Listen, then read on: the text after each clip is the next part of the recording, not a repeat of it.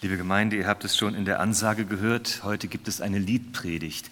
Das ist zu Corona- und Maskenzeiten eigentlich ungewöhnlich. Wir können ja leider nicht gemeinsam singen. Danke, Konstanze Heller und Heike, dass ihr uns da unterstützt und unsere Vorsänger seid. Es geht also nicht um einen Bibeltext, es geht um einen Liedtext. Wir haben ja eine Fülle von geistlichen Liedern zur Verfügung. Einige sind kurz, eine Strophe, dann sind, ist alles gesagt aber andere haben viele Strophen, sie sind sprachlich sorgfältig gestaltet und haben inhaltlichen Tiefgang. Mit einmal singen ist man eigentlich noch gar nicht richtig in die Aussage des Liedes eingedrungen. Und oft steht auch zwischen den Zeilen mehr als in den Worten. Und einige Lieder, wenn man sich richtig hineindenkt, sind eigentlich schon eine Predigt für sich oder zumindest eine Andacht. Ich möchte mit euch heute ein Adventslied betrachten, das die meisten von euch kennen, vor allem wohl schon reifere Mitmenschen, das aber meinem Eindruck nach doch selten gesungen wird. Ich möchte mit euch an dieser ja, singbaren Adventspredigt entlanggehen und dabei auch den biblischen Aussagen dieses Liedes auf die Spur kommen. Wir hören zuerst einmal die Melodie.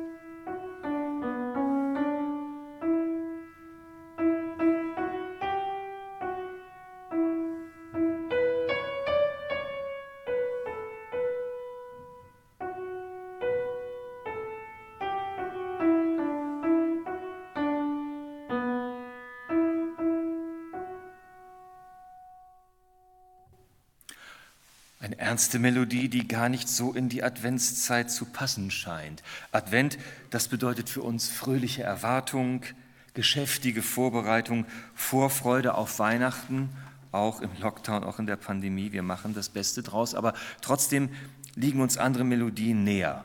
Macht hoch die Tür. Das kommt tänzerisch im Dreiertakt daher. Oder das festlich schreitende Tochter Zion, was wir eben ja auch gehört haben. Diese Melodie steht in Moll, kommt in ruhigem Tempo daher. Sie klingt ein wenig herb und melancholisch und sie wirkt alt, archaisch, obwohl sie aus dem 20. Jahrhundert stammt. Also diese Melodie ist nicht das, was man so im Advent erwartet. Ihr kennt das Lied, Die Nacht ist vorgedrungen. Um dieses Lied geht es. Der Liedtext wurde kurz nach seinem Erscheinen schon vertont und der Text ist mit dieser Melodie eine dauerhafte Ehe eingegangen. Es ist so ein Kirchenliedklassiker des 20. Jahrhunderts geworden. Was mag den Komponisten Johannes Petzold bewogen haben, das Lied so zu vertonen, auf diese Weise? Ich denke, der eher ernste Charakter weist darauf hin, dass die Adventszeit tatsächlich früher ja eine Fastenzeit war. Also es war weniger diese aufgeregte, spannende Vorfreude, sondern es war eine stille Erwartung. Advent war eine Zeit der Einkehr und der Umkehr zu Gott, als Vorbereitung auf dieses hohe Fest Weihnachten, das wir dann umso fröhlicher und feierlicher erleben. Und mit diesem ruhigen Charakter nimmt die Melodie natürlich auch Bezug auf den Inhalt des Textes. Es geht nicht nur um die Kirchenjahreszeit. Und der Text, ihr Lieben, hat Gewicht. Es geht um Advent, es geht um das Kommen Jesu in diese Welt. Und dieses Lied setzt einen ganz eigenen Akzent, dem die Melodie Ausdruck verleiht. Wir hören die Melodie noch einmal.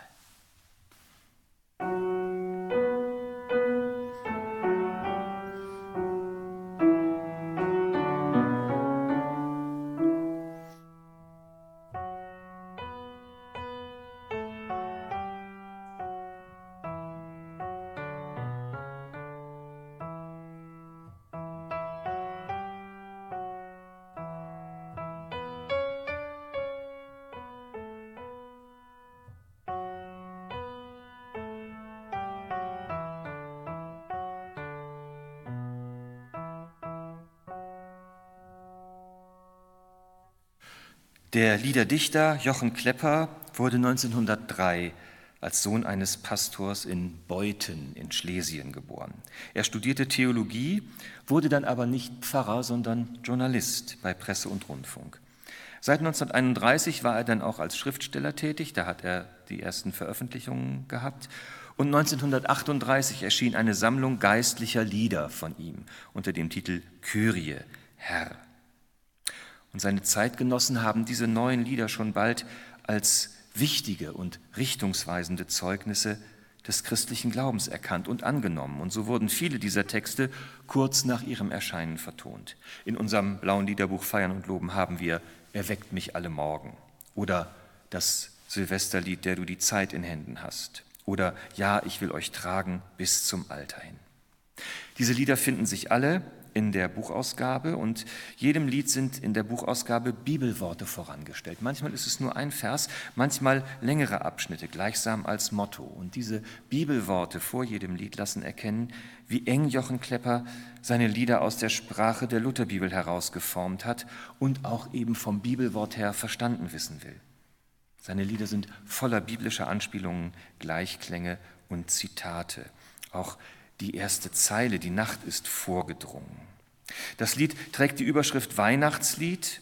Feiern und Loben und auch das evangelische Gesangbuch ordnen das Lied bei den Adventsliedern ein. Und das passt eigentlich auch gut, denn der Text nimmt das auf, was Advent heute für uns bedeutet. Mit dem Kommen Jesu in diese Welt hat etwas Neues begonnen. Es ist aber noch nicht alles neu geworden.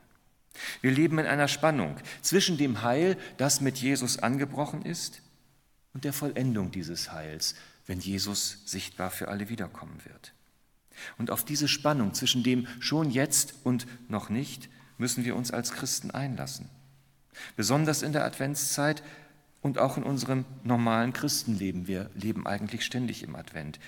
Das will uns das Lied sagen. Und das wird auch deutlich an dem biblischen Motto, das Jochen Klepper diesem Lied vorangestellt hat. Ein Zitat aus dem Römerbrief. Und weil wir solches wissen, nämlich die Zeit, dass die Stunde da ist, aufzustehen vom Schlaf, zumal unser Heil jetzt näher ist, denn da wir gläubig wurden, die Nacht ist vorgerückt, der Tag aber nahe herbeigekommen, so lasset uns ablegen die Werke der Finsternis und anlegen die Waffen des Lichts. An diese Verse knüpft Jochen Kleppe an und entwickelt daraus den Gedankengang seines Liedes. Wir hören Strophe 1.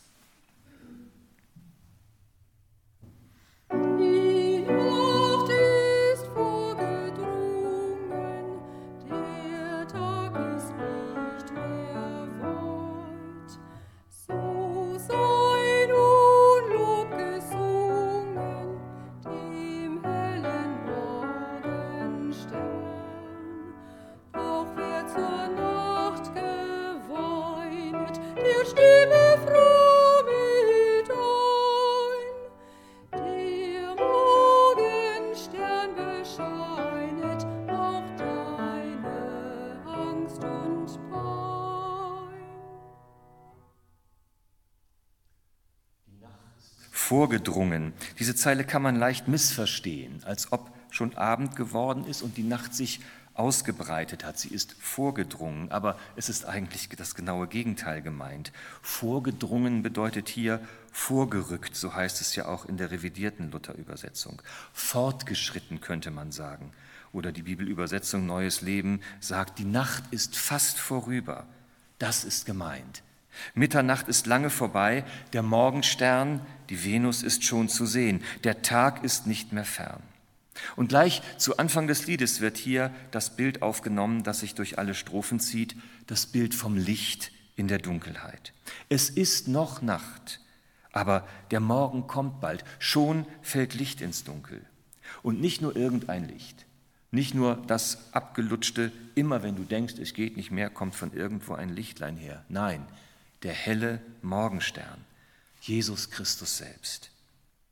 Im alten Orient war Morgenstern ein Herrschertitel, ein Ehrentitel, so hat man Könige und Fürsten angeredet und ihnen gehuldigt. Jesus selbst nimmt für sich diesen Titel in Anspruch. Der Offenbarung heißt es, ich bin die Wurzel und das Geschlecht Davids, der helle Morgenstern. So stellt Jesus sich vor. Er ist der wahre König Israels, ja der Herrscher der ganzen Welt, den Gott schon dem König David als Nachkommen verheißen hatte. Und Jesus ist der Morgenstern, der Licht in unsere Dunkelheit bringt. Der Morgenstern bescheinet auch deine Angst und Pein. Die Nöte der Menschen, deine Nöte, sind Jesus nicht verborgen. Sein Licht fällt darauf. Und er nimmt Anteil an deiner, an unserer Angst und Pein. Du bist ihm nicht gleichgültig. Jesus, der helle Morgenstern, will dich trösten und heilen und frei machen. Kannst du in sein Lob einstimmen, vielleicht auch aus der Tiefe deiner Not. Jesus, der helle Morgenstern, ist bei uns. Wir hören Strophe 2.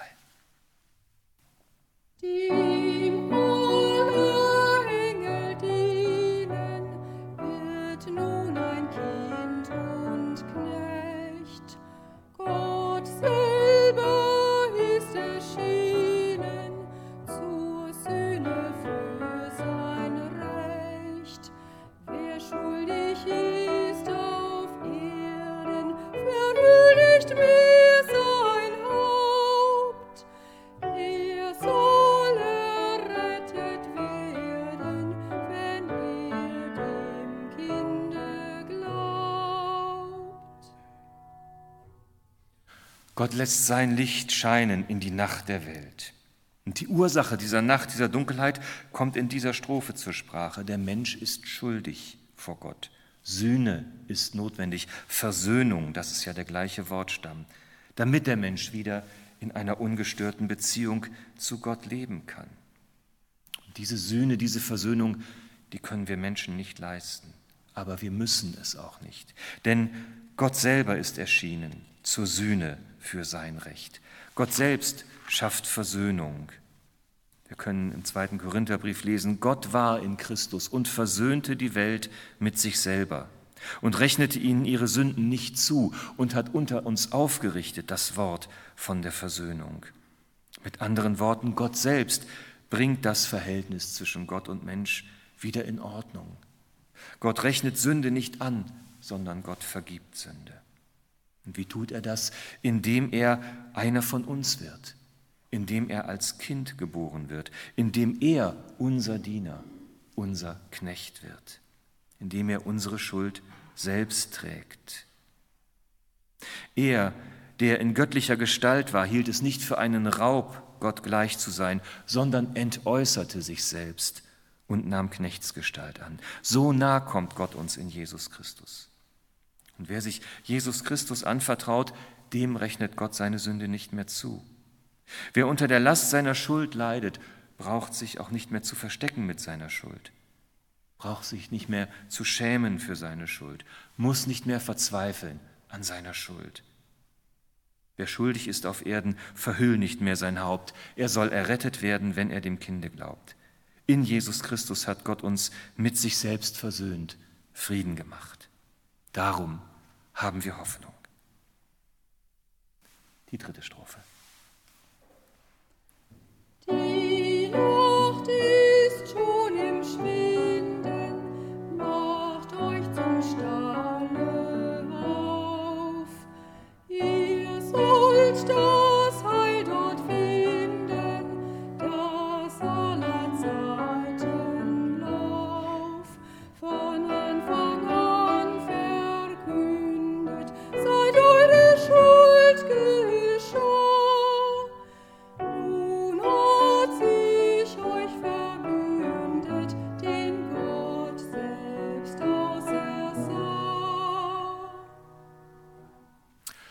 wird noch einmal bekräftigt, die Nacht ist bald vorbei, der Morgen kommt, das Heil Gottes es ist in der Welt angekommen, und zwar ganz nah und greifbar im Stall von Bethlehem. Dort ist das Heil Gottes zu finden, in diesem Kind, geboren unter widrigen Umständen, mitten in der Nacht, in einer Notunterkunft, in der Fremde und in Armut. In einem anderen Lied heißt es so schön, Gott kommt nicht zur Welt durchs große Tor, als ein kleines Kind kommt er. Und so verkündet es ein Engel den Hirten, die in der Nähe des Stalls ihre Herden hüten. Fürchtet euch nicht, siehe, ich verkündige euch große Freude, die allem Volk widerfahren wird, denn euch ist heute der Heiland geboren, welcher ist Christus der Herr, in der Stadt Davids. Und das habt zum Zeichen, ihr werdet finden das Kind in Windeln gewickelt und in einer Krippe liegen. In diesem Kind ist das Heil Gottes zu finden. Durch alle Epochen der Geschichte hindurch wurde es immer wieder verheißen. Es wurde aller Zeitenlauf von Anfang an verkündet. Seit eure Schuld geschah. Und so hatte es Gott schon lange vorher beschlossen. Im Epheserbrief lesen wir, in Christus hat Gott uns erwählt, ehe der Welt grundgelegt war, dass wir heilig und untadelig vor ihm sein sollten. In seiner Liebe hat er uns dazu vorherbestimmt, seine Kinder zu sein, durch Jesus Christus, nach dem Wohlgefallen seines Willens, zum Lob seiner herrlichen Gnade. Diese Gnade schenkt Gott uns aus freiem Willen. Das nicht, indem er Bedingungen stellt, Forderungen aufstellt, sondern indem er sich auf unsere Seite stellt, sich in Christus mit uns verbündet. In Gott, in Christus schließt Gott einen Bund mit uns. Er ist auf unserer Seite. Gott ist für uns. Und er nimmt Partei gegen Schuld und Sünde, gegen Leid und Not. Wir hören Strophe 4.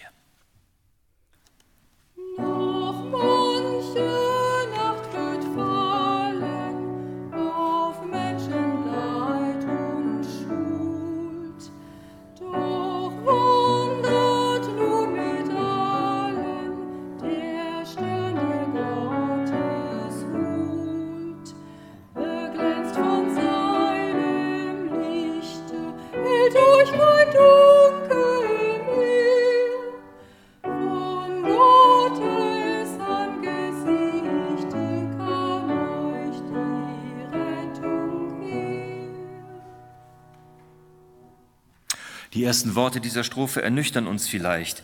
Vorher haben wir vom nahen Morgen gesungen, von Trost und Vergebung, von Sühne und Heilung, vom Morgenstern, der Licht ins Dunkel bringt. Aber noch ist es nicht Tag.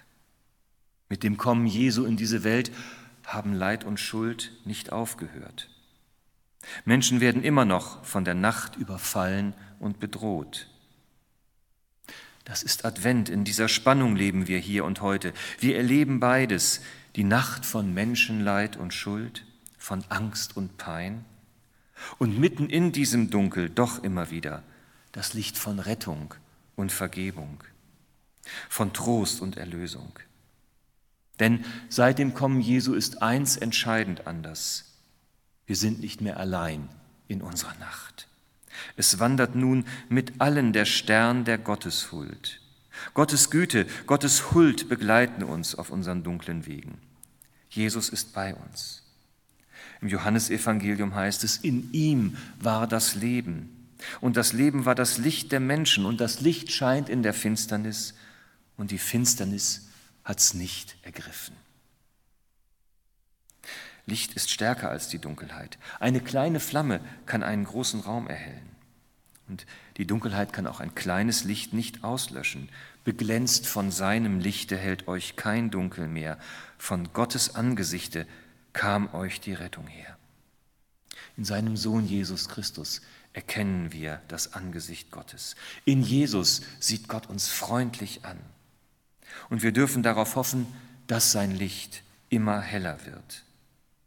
Erinnern wir uns an das biblische Motto über dem Lied, die Stunde ist da, aufzustehen vom Schlaf, denn unser Heil ist jetzt näher als zu der Zeit, da wir gläubig wurden. Wir sind unterwegs zum vollen Heil Gottes, zur endgültigen Erlösung. Und Jesus geht mit auf unserem Weg. Strophe 5.